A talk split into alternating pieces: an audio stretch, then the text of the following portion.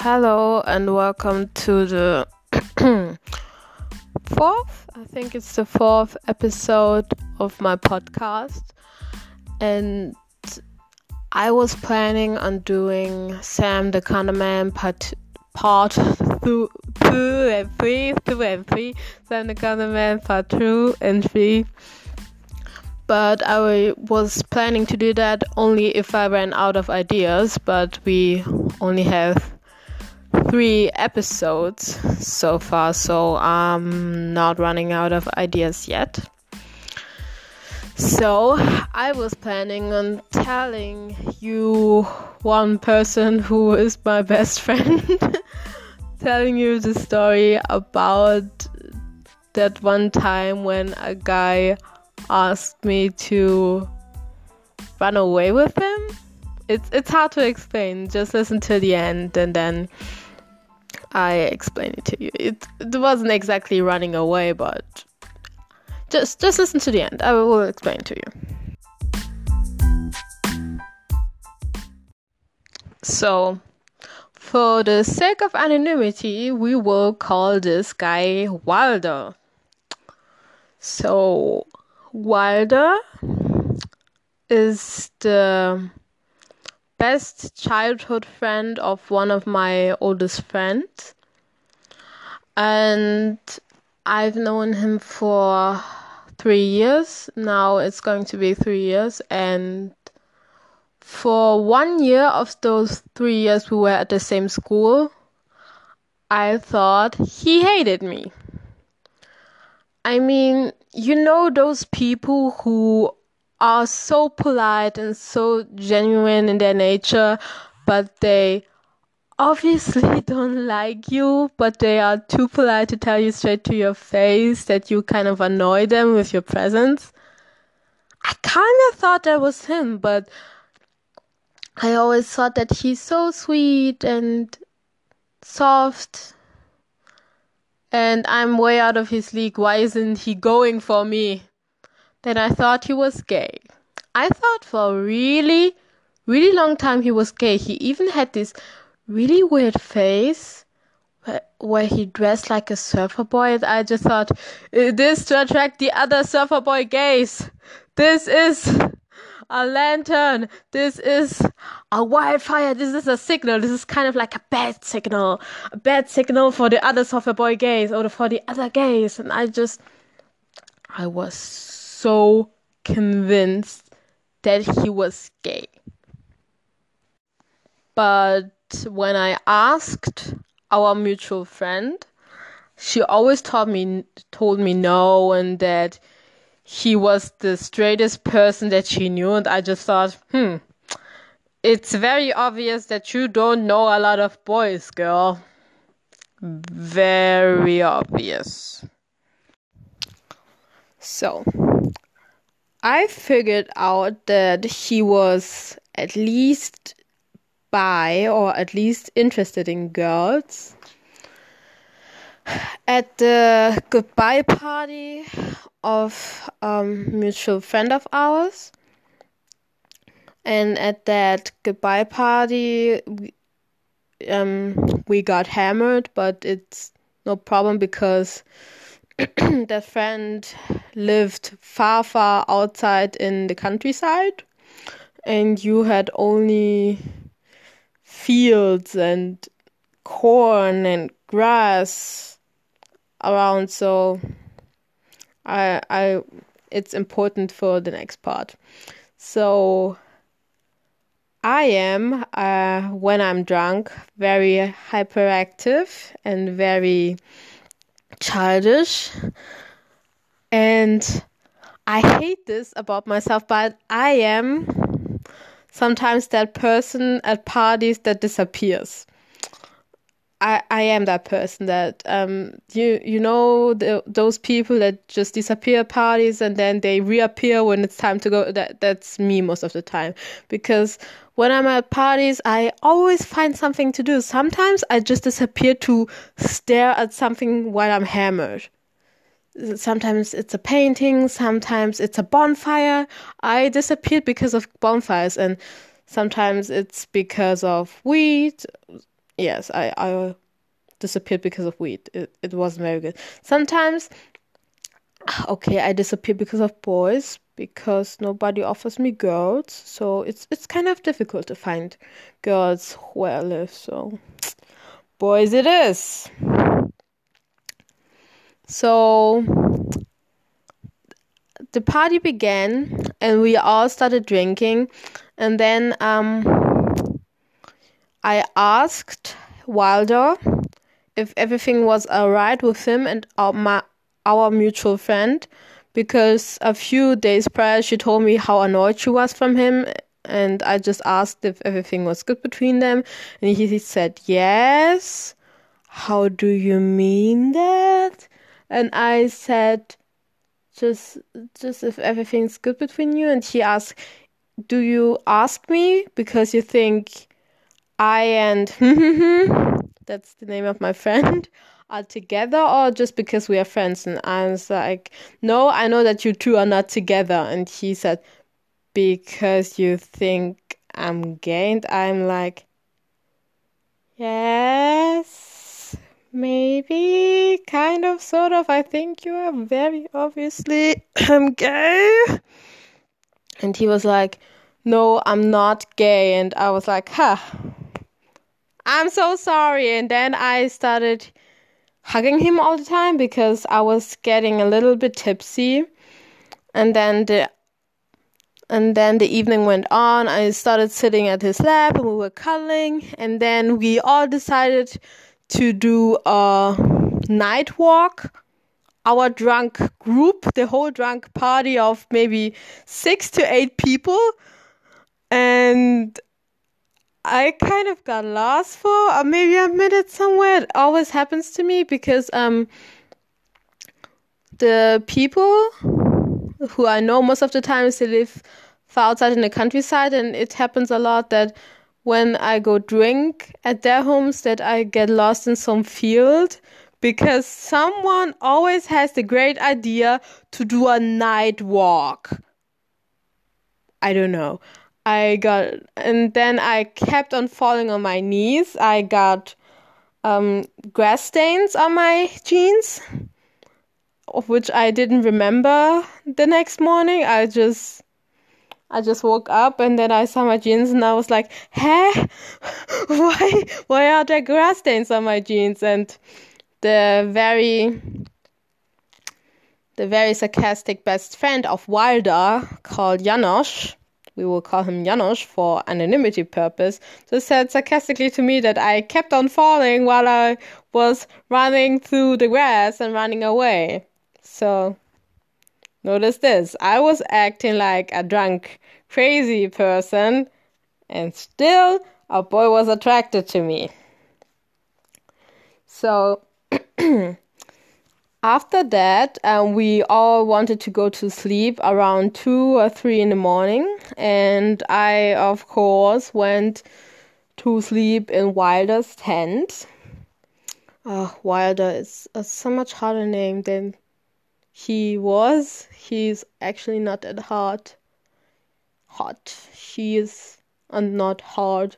That's the irony because when I was on the tent with him, we started cuddling, and our he did not touch me at all, which was kind of weird to me because most of the times when boys are this close to me in such proximity, they can't keep their hands to themselves, um, especially after they drink. And I just put his hand on my back and nothing more. And we were cuddling. And as you girls know, if you cuddle with someone, if you cuddle with a boy and a boy's attracted to a girl, you feel something in his pants. And I did not. I did not feel anything at all on that boy. Till this day, I'm a little convinced that he is still gay, but you know, he will know when he will know it's his thing, not mine.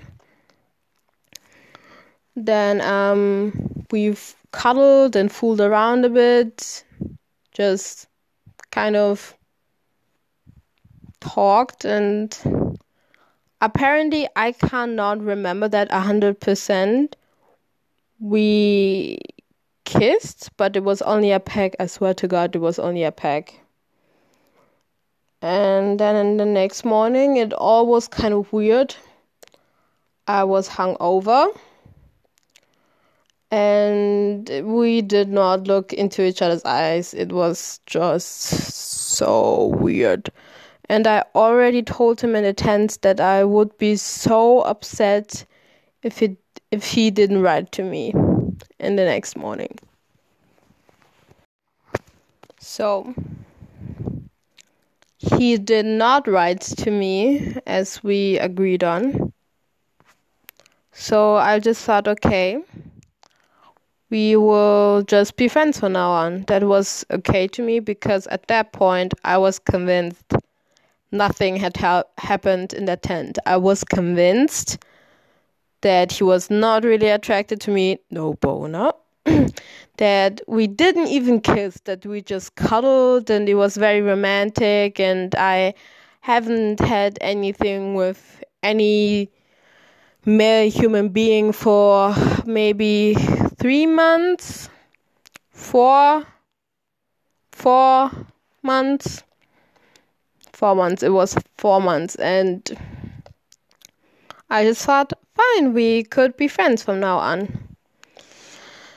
And then we, I wrote to him first because he could not get that done.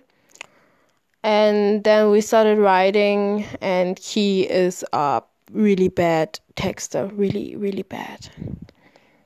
We started texting and he went to an internship um, somewhere for three days and we we talked over the phone for every single one of those days and then we went to this uh, festival that was in his town and I took my friend and then we started dancing with two other boys who I called Dumb and Dumber because they were kind of stupid.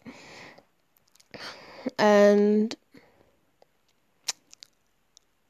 then I realized that I do not want anything romantic with him because leading up to that, I was always kind of convinced that we were going to be together, that he's so perfect, he's so different from my ex, he is very small and very slim, he can run very fast.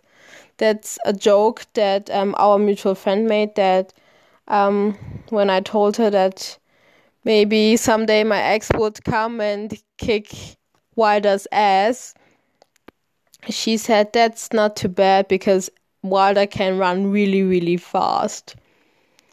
And then on that festival, I just realized that I'm not really interested in him like that. And he never even made a move.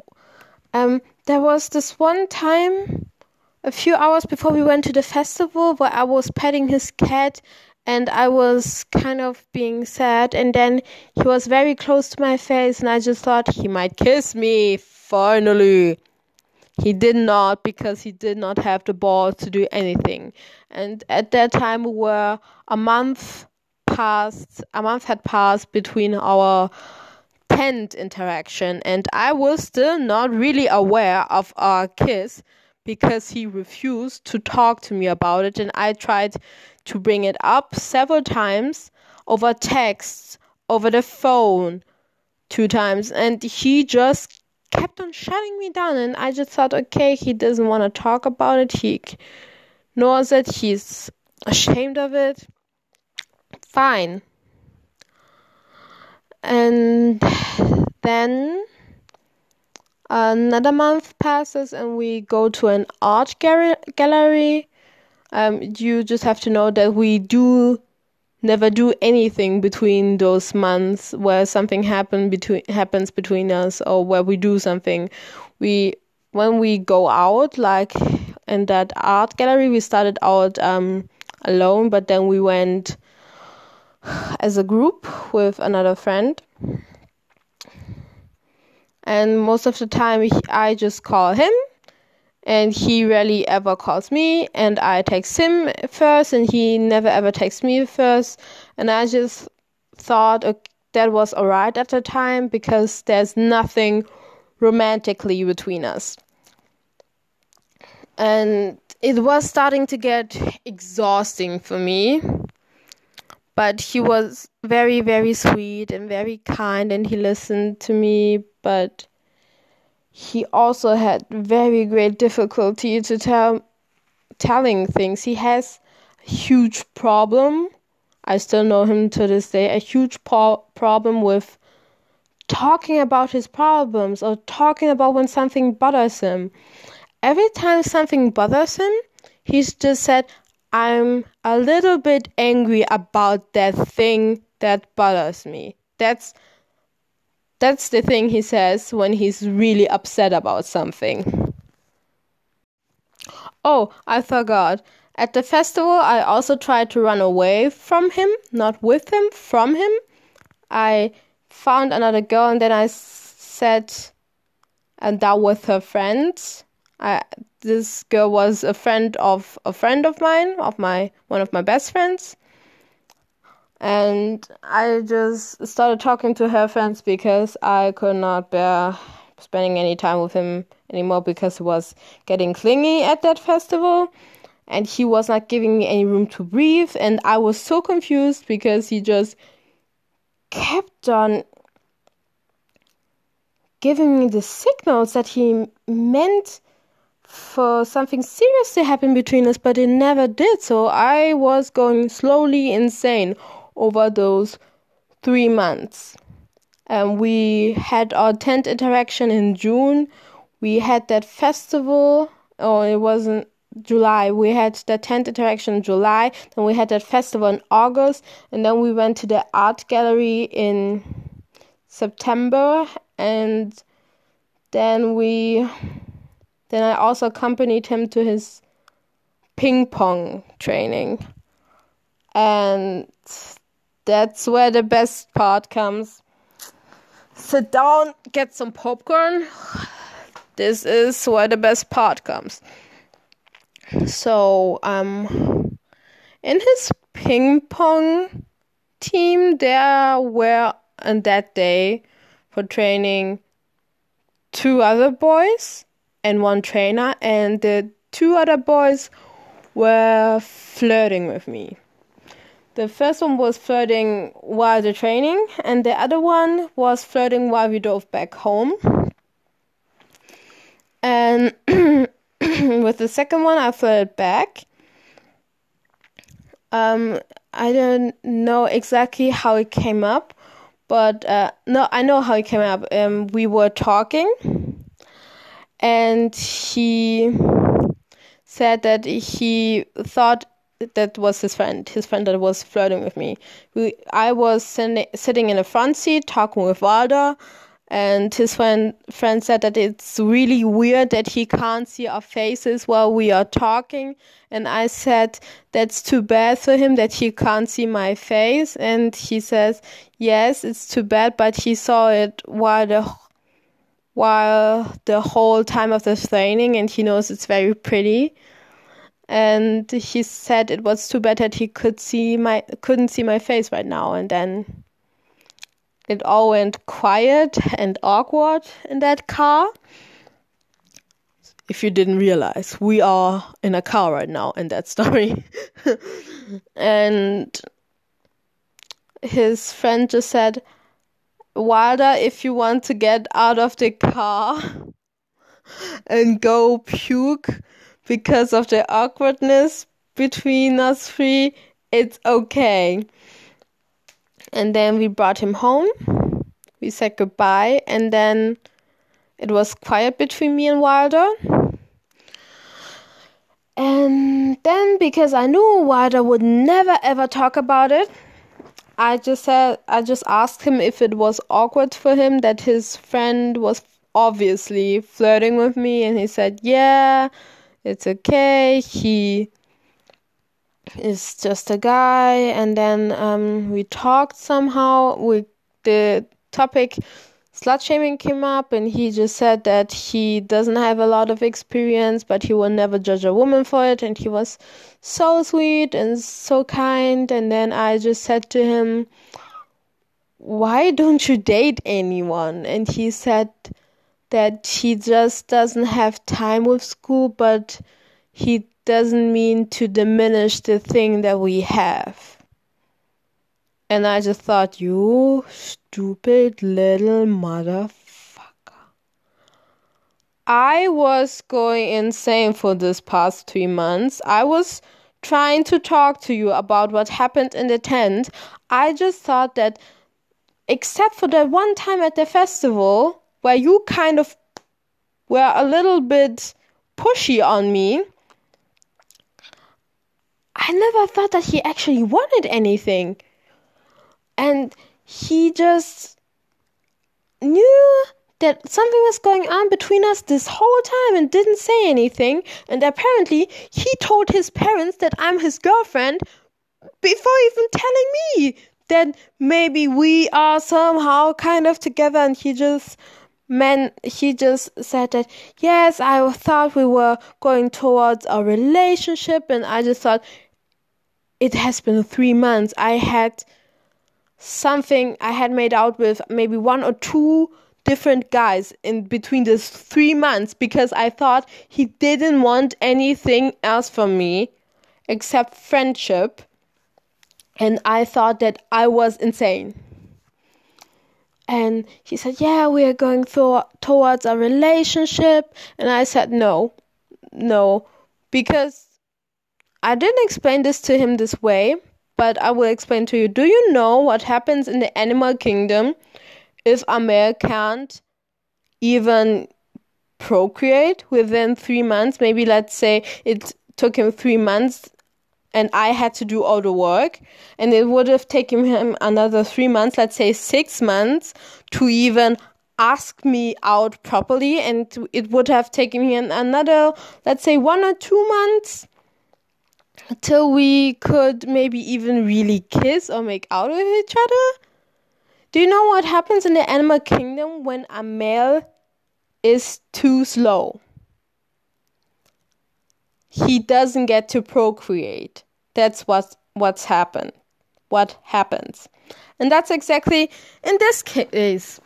It took him 3 months to even say that we are heading towards something I didn't know that. Apparently, everyone else did. And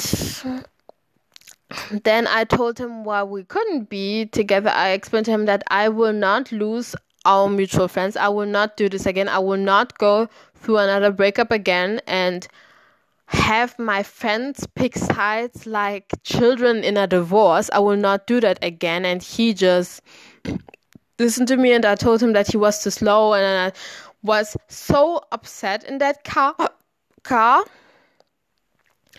And he just ha- sighed and he just said let's just go away with each other. And I just thought what the fuck? Let's just go away somewhere and be alone and figure out what's between us. Let's do it one of those next weekends. Let's just drive away. And I just thought, I don't want to be alone with you. I realized that I felt no sexual attraction to him because I realized I do not want to be alone with some spineless creature who can't even talk to me about something that happened in a tent. I only figured out that we actually did kiss a few week, weeks later after that conversation in the car because I said to him, Wilder, we didn't even kiss. He said, We did. And I said, No, we did not. And he said, Yes, in a tent. And then I had a meltdown two weeks after that garbage he put me through because he has no spine. Yes, that was a huge drama then he I also think a problem is that in relationships do, do you know that YouTuber Shallon Lester she said women should not, in relationships, women should not be equal. They should be better than equal. And that's also kind of the problem that he made me do not only ha- he made me do ha- not only half of the work he made me do most of the work and i only figured out that i was not going insane that my instincts my alarms were not off. It was actually him and his incapability of communicating. So this is the story about how someone kind of sort of wanted to run away with me.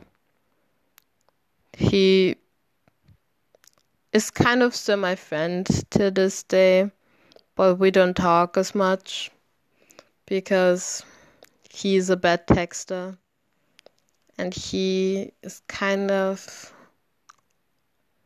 also a very calm person and that's maybe why I was drawn to him because he's very soothing and calm and kind and smart and lovable. And I hope that someday he finds someone that can wait 3 months without him telling her that she might be his girlfriend because that's apparently what his parents think without her knowing. So, this was my story. Thank you for listening and have a good day.